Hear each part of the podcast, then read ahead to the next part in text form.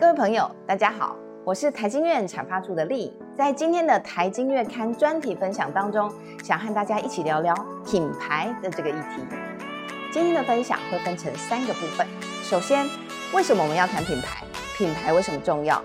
再来，我们会带着大家看看，在疫情跟大环境的趋势影响之下，台湾的品牌表现又是如何？最后会提到，想要发展品牌，有没有什么样的成功关键？不知道大家对于品牌的理解是什么？我们有一杯没有印上 logo 的咖啡，请问你觉得定价多少算是合理？五十块好像还 OK。那印上品牌 logo 的咖啡，请问你觉得价格可以卖到多少？一百五十块好像也很合理。那同样一杯高品质的咖啡，价差距可以到达一百块。那这一百块代表的正是品牌为顾客带来的认知还有情感的价值，它已经超越了产品的品质还有功能，转换为企业的实际收益。那这五十块到一百五十块之间的差距，就是企业为什么要投入品牌发展的最大目的。那么，如果今天这杯咖啡打上了台新院的 logo，不知道会带给您怎么样的感受？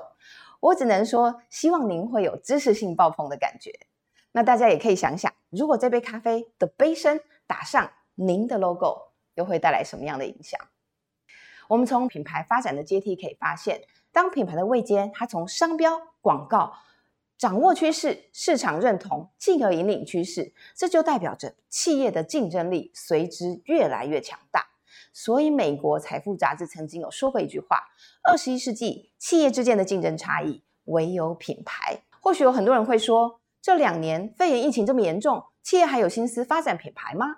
其实，在疫情冲击之下，台湾企业品牌发展的需求是不减反增哦。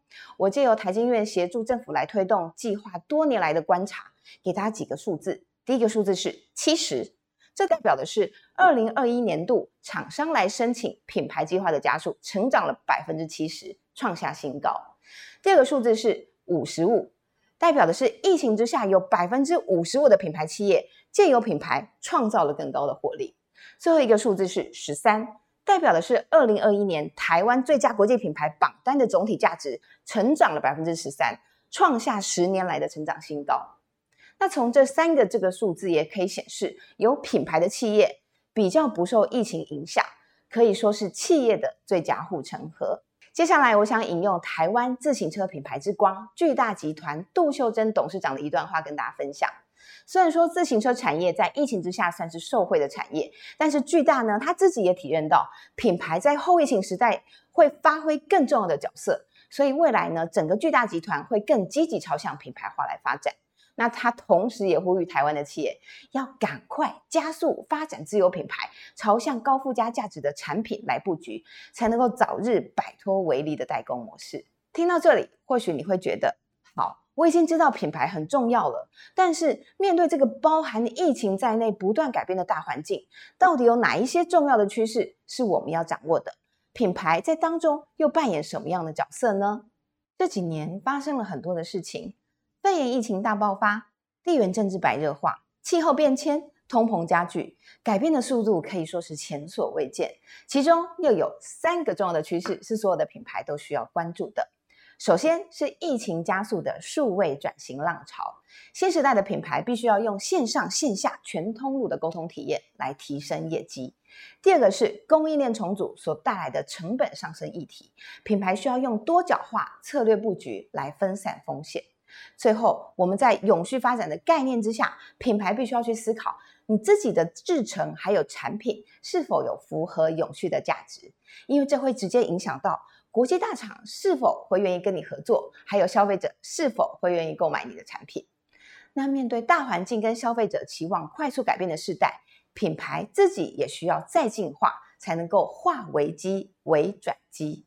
说到这里，你会不会在心里面想？哎，发展品牌感觉都是大企业的事，那像我们这些中小企业是不是就没有机会了？那另外，是不是只有 B to C 的企业要做品牌？那今天如果我是制造业或者是 B to B 的厂商，那感觉好像品牌离我很遥远，是这样吗？那当然并非如此。根据台经院多年来的统计，我们每年申请品牌计划的厂商里面有将近八成都是中小企业。另外，这当中更有超过八成是属于制造业的厂商。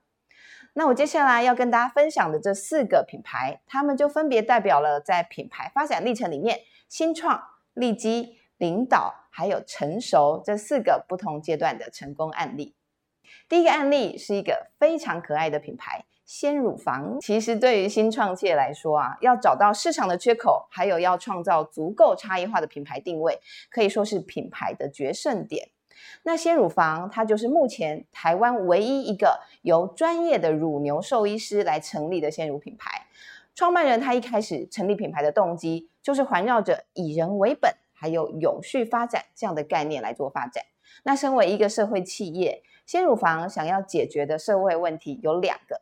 第一个，他期望可以打破长期以来牧场的乳源被大品牌收购还有垄断，弱农业者所面对的不公平交易的问题。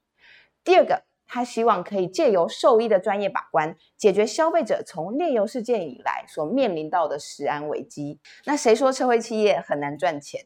鲜乳房它在二零一五年由年轻的兽医师结合几位弱农的第二代来成立。那他们一开始也面临了创业资金不够这样的问题，所以他们用自己的牛奶自己救这样的诉求来发起群众募资。两个月的时间，他就成功募得六百零八万。那在消费者的大力支持之下，年营收更是一路从三千万到现在已经破了五亿。因为鲜乳房他想的不只是卖牛奶，而是想要重新定义乳品产业。他想要建立一个动物健康、农民骄傲、消费者信赖的食农生态圈。所以他们用高于市场百分之二十的收购价，让弱农能够用更好的条件来经营牧场。另外，他们也每年提拨十趴的年度净利给合作的弱农，运用在提升动物的福利还有牧场的环境上面。而且，他们也设计了奖励的机制，来支持诺农产出更高品质的鲜乳，也帮助各个小牧场们来打出自有品牌。当然，在这个过程里面，也就可以让消费者获得更让人信任的乳品了。接着，我们来谈谈利基品牌。B to B 制造业一向都是台湾最厉害的产业发展范畴。我们也常被问到一个问题：B to B 这种藏身在幕后的隐形冠军，可以做品牌吗？当然可以。我们现在要介绍的例子，上银科技，它就是一个身处在机械产业当中，但是却可以做到品牌大众皆知的最佳案例。上银科技的产品是精密设备的关键零组件。过去这个市场，它一向被德国还有日本来主导。但是创办人他一开始就决心，我要打造自有品牌 High Win，以十年磨一剑这样的精神来坚持投入品牌发展。在三十多年下来，他不但成功打出了国际的知名度，他研发出来的世界第一支智慧型滚珠螺杆，更是改写了整个产业的规则。我们观察上银之所以会成功，有几个关键。第一个，技术研发跟创新绝对是品牌的根基。上银每年投入百分之四到六的营收比重在研发上面，而且他们非常重视专利的保护。另外呢，上银也投入了每年一到两个百分比，将近两亿的营收比重在品牌行销上面，要让研发的成果也能够让大众有感。那第二点是上银非常善用企业并购还有策略联盟这样的弹性市场策略，来补足技术缺口，并且能够扩大品牌的发展领域。那当面临供应链重组这样的国际课题的时候，上银也仍然能够以多角化的布局来灵活应对。第三点，上银把艺术人文的因子逐步融入在品牌的 DNA 里面，把精密机械的精准。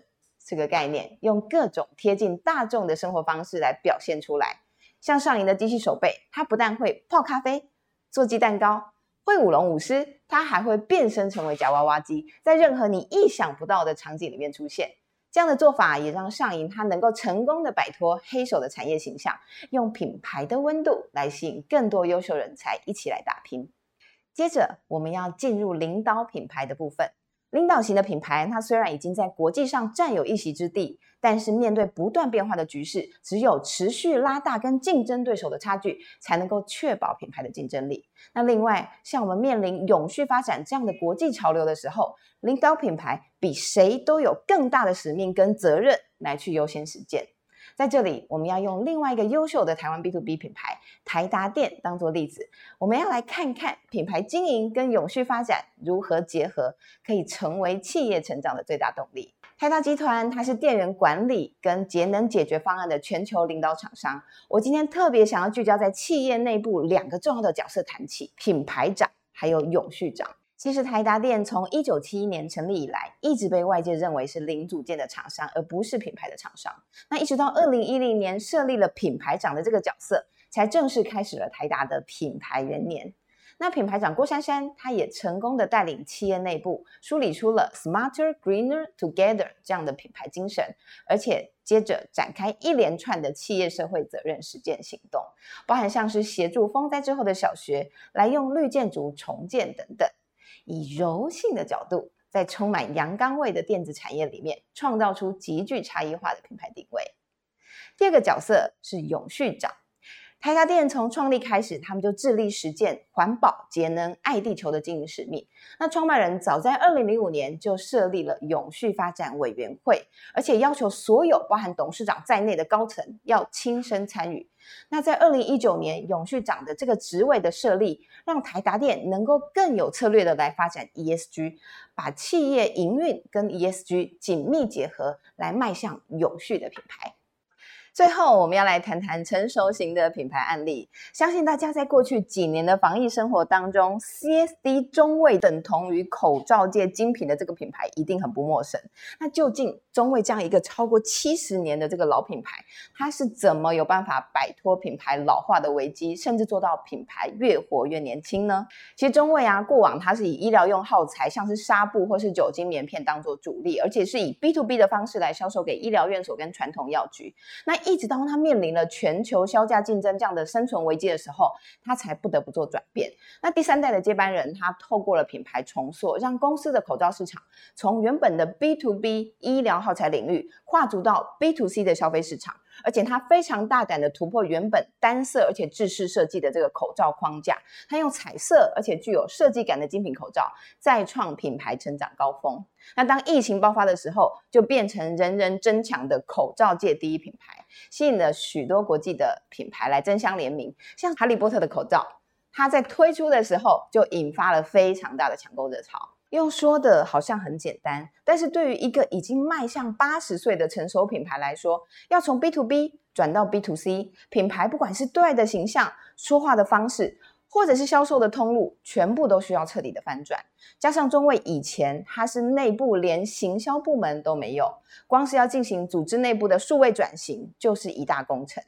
还好中卫它的内部接班还算顺利，再加上政府计划还有专业品牌顾问的协助，早在疫情爆发之前，他们就已经勇于突破既有的框架，大胆创新，在机会到来的时候，才能抓住机会，一举爆红。